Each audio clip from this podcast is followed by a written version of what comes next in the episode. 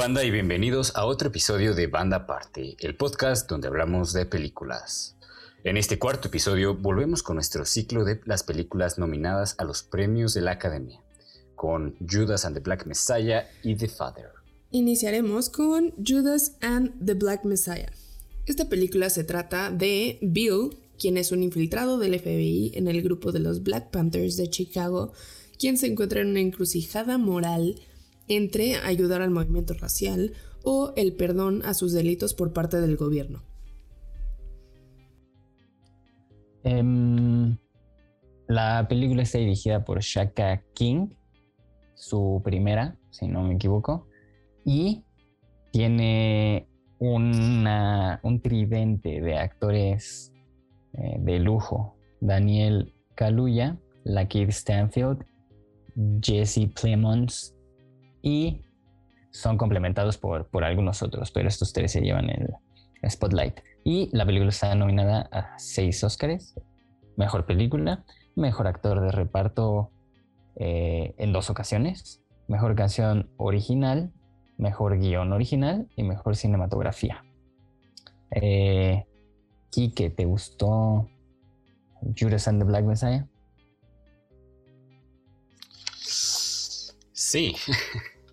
Otra vez van a decir, a este le gustan todas las películas, pero sí, efectivamente eh, me, gustó mucho esta película. Eh, de hecho, de todas las nominadas es la última que vi, pero, pero me, me encantó. O sea, este concepto, justo leí por ahí que era un que le habían planteado como pitcheado como una combinación de Departed y otra película.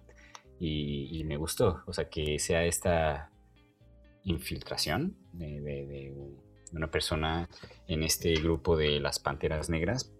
Y más allá de eso, cómo nos van presentando la, historia desde la perspectiva de ambos personajes, desde el líder de las Panteras Negras y desde el infiltrado, porque así podemos llegar a empatizar un poco más con los dos personajes y, o sea, podríamos entender más bien un poco más sus razones del por qué lo está haciendo, el que se infiltra.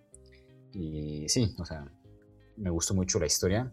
Por otro lado, la fotografía siento que aporta mucho a, bueno, más bien, la construcción de escenas es muy buena y es ayudada tanto por la fotografía como la música, como los diálogos y las actuaciones. O sea, hay muchas escenas, yo siento que son muy, muy tensas y que te hacen estar al, como dirían, al, filo de la butaca, de, que te mantienen como muy tenso por todo lo que está pasando.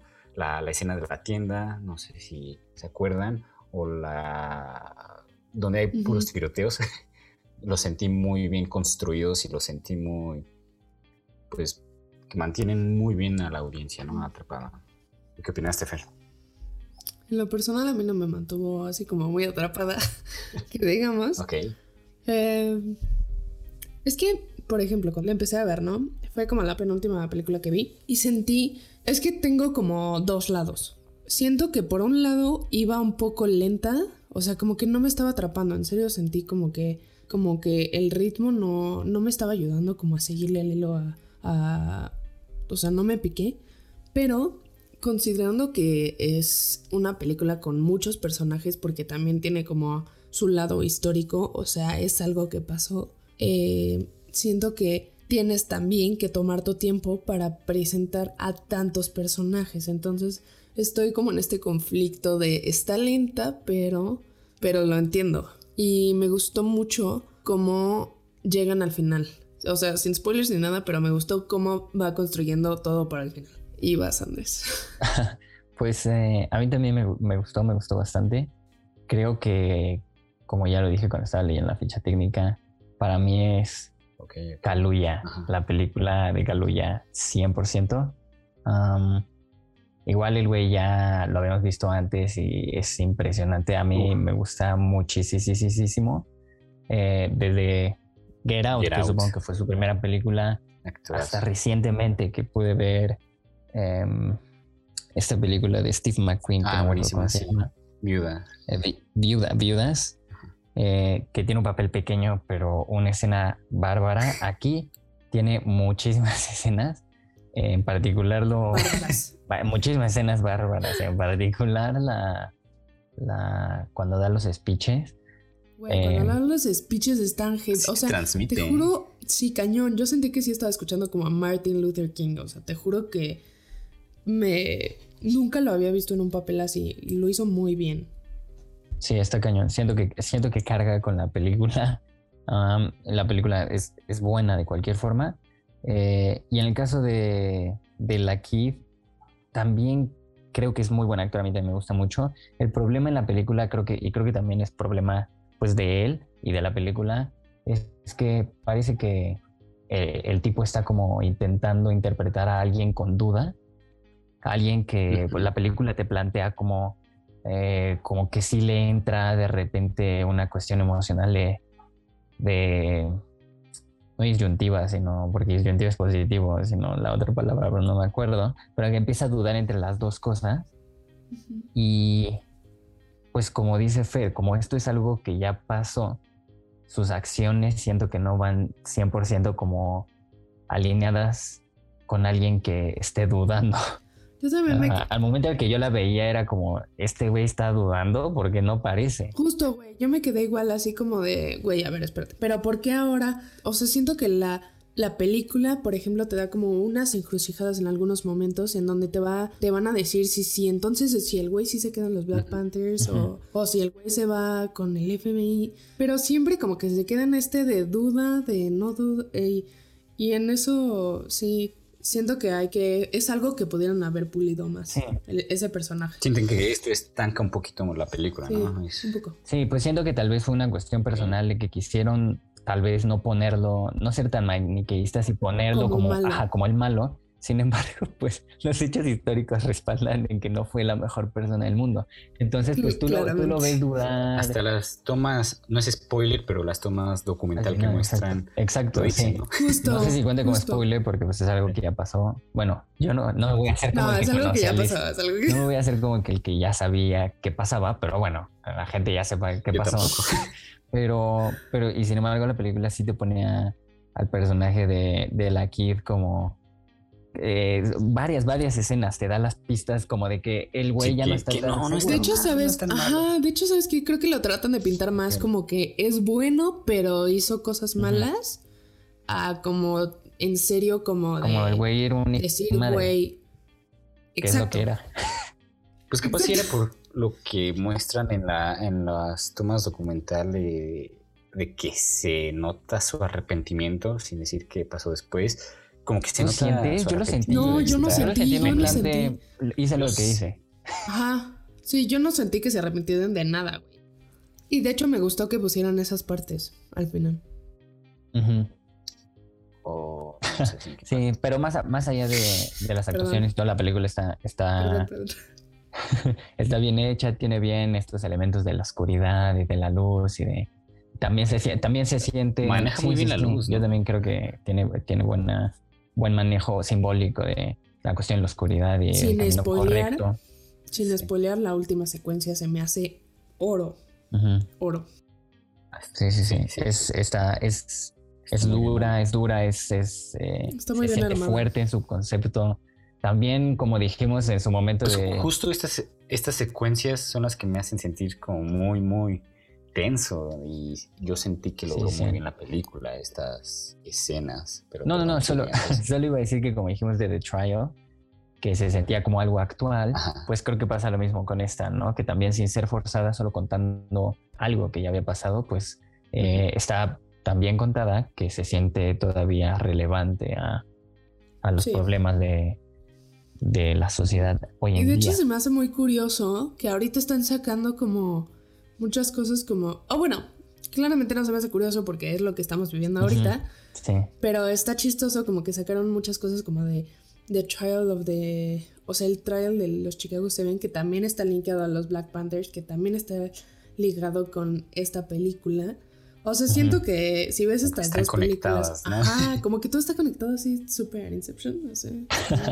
Inception. bueno, sí, tampoco es por ser así súper chairo, pero pues los Oscars también suelen nominar pues este tipo de, de películas que sean relevantes socialmente. Sí, Todos, todos lo sabemos. ¿eh? sí, o sea, algo... Hay una agenda ahí. algo pasa ahí. No tiene nada de Ajá, malo, Exacto. pero pues, está, está bien, es su agenda. Exacto. Cada Pero quien con sus ah, bueno. agendas. Ah, todavía no hablamos de la última película, pero iba a decir que en estas. O sea, en esta ocasión a mí me gustaron mucho las ocho nominadas. Ah, espérate, falta, falta, nos falta una. Ah, Está bien. Más, ya spoilaste si te gustó o no. No, no puede ser. Demonios. Pero, pero pues sí, entonces, eh, manitas para Judas and the Black Messiah. Eh, sí. Sí, ok, Yo manita sí. arriba. man- Partimos Me tardé una. un poco, lo siento. Sí, manita arriba. Siento que sí es buena verla. Lo está dudando, lo está dudando, pero se decidió. Aunque no la repetiría tanto. O sea, sí la podría ver como unas dos veces más. y ya. ¿Tú, Andrés? Eh, yo manita arriba, 100%. Muy buena película, muy recomendable. Igual, manita arriba de parte mía. Súper recomendable. Tres manitas arriba para Judas and the Black Messiah, que no estrenó en México, ¿sí? Sí, ¿En sí, sí, cines? Sí, se estrenó. Toda la- bien. Oigan, oigan, pausa, pausa. ¿Podemos hablar antes de pasar al actor, por favor, de Martin Sheen? ¿Eh? A Martin Sheen. ¿De what? ¿Era él? Lo sentí súper falso. No. Te estás confundiendo con The Trial de Chicago 7. No, güey, es Martin Sheen quien sale como Hoover. ¿De what? Sí, acuérdate, acuérdate. El que dice. como Hoover. Eso no es el es cierto, es Chicago the Sheen. Chicago. Eso, eso no es No, Chicago no te 7, juro. ¿no? Es aquí. Y de hecho lo vi. Lo vi luego. sí, de hecho, salen unas de las primeras escenas de la película cuando está dando un speech de. Ah, de neta, Let's yo me Him quién sabe qué. Güey, se me hizo Es que sale una escena, ¿no? como en tres. Ajá, maquillado. súper Dos. maquillado. Súper Dos, tres, maquillado. Mm, Lo sentí súper fake. Sí, ese sentí igual personaje. muy- Yo no tenía idea que era Martin Sheen, pero sí. ujú, Sí. Cierto, yo, yo, yo era el que me estaba confundiendo, es verdad. Tampoco hablamos de, de, de Jesse Plemons, que gran actor Ah, también. cierto, Aquí cae mal. Sí. Porque cuando quiere caer mal, cae Sí. muy mal. Siempre, entonces, siempre que quiere. sí, sí, sí, muy buen actor. Se me hace como el sucesor de, de Philip Seymour Hoffman. Ah, Muy sí, bueno. Tiene, es que tienen la misma Ajá, cara. tiene como el, No, no, el mismo, corte parecido. no, Em, Sí. muy bien. Pero bueno, Lo siento, tenía que decirlo. no está bien. Eh, pues ahora eh, hablaremos de The Father, que eh, nos cuenta la historia eh, de un hombre de ochenta y tantos años que tercamente se aferra a vivir solo y rechaza a todos y cada uno de los cuidadores que su hija Anne intenta contratar para que le ayuden en casa, mientras se hunde en la demencia senil. Esta película es dirigida y escrita por Florian Seller. Igual creo que es su primera película. Y es Sí. protagonizada por el. ah, Aquí voy a pararme para aplaudir por el maravilloso Anthony Hopkins, la maravillosa Ah, sí, Olivia. Colman y entre otros, ¿no? Pero es que digamos esos actorazos. Sí, bueno, no, la sí. película está nominada a seis premios de la Academia que incluyen a Mejor Película, Mejor Actor, Anthony Hopkins, me vuelvo a parar, Mejor Actriz de reparto, sigo parado y aplaudiendo, y a Mejor Guión Adaptado, ya no te sientes. Mejor Edición, no, ya me senté, perdón, y Mejor Diseño de Producción. Pero ahora comencemos con Fer. Platícanos, ¿qué, qué opinaste de la película? Mm, Ok, ok. Esta película también la sentí en mi core. O sea, se me hizo que esta. El- la, la edición. eh, o sea, el montaje de las imágenes. Es que la vi, güey. O sea, empecé a verla como cualquier película, ¿no? Y después, como que conforme avanzaba y avanzaba, te juro que yo me quedaba así como de. Güey, ¿qué? Y después estaba como de, ¿qué? Y después, ¿qué? Y entonces, y cada vez me picaba más. O sea, pero se me hizo brillante cómo usaron al mismo personaje, pero con diferente actor, para representar cómo alguien Lo con ve. demencia Ajá. vive. Se me hizo, pero increíble. My comments so far, ustedes tienen la palabra. Vas, Andrés, por favor. Eh, estoy de acuerdo con lo que dijo Fer. A mí también me gusta mucho. Probablemente haya sido las que más eh, me gustaron. Creo que llega, llega bastante. Ah, porque pues yo creo que la mayoría de las personas ha vivido algo cercano, parecido, remotamente. Entonces, pues sí, sí sabe llegar. Y, y pues sí tiene esta fortaleza de que representa muy bien que es el, el, vivir con una condición mental de este tipo, pero también representa muy bien que es el querer a alguien que sufre una condición mental de este tipo. Entonces te, te, representa muy bien los dos lados.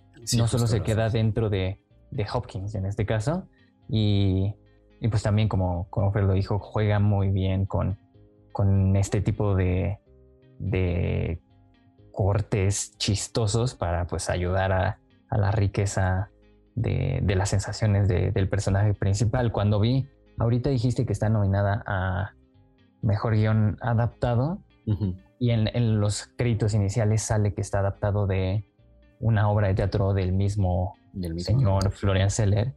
Y cuando vi eso dije, chin, a ver si no es como... Bueno, yo no soy tan fan de las películas que son como tipo obra de teatro. Y sin embargo, en los primeros 20 minutos ya, ya, ya te enseñó que aprovecha muchísimo el, pues las oportunidades que el lenguaje fílmico tiene, ¿no? Cosas que no se puede hacer fuera del cine. Entonces sí dije como, ah, muy bien, no es una obra filmada como, uno podría pensar. Es que aparte, justo esto que mencionas, sí, sí es como que sí se nota que es adaptado de una obra de teatro, pero como dices, aprovecha los, los elementos cinematográficos para todavía hacerla más grande, ¿no? y, la edición en particular, supongo. Justo, ajá, la edición es maravillosa. Eh, todavía no hablamos de la quiniela, pero aquí voy dando mi hint de cuál me gustaría que ganara.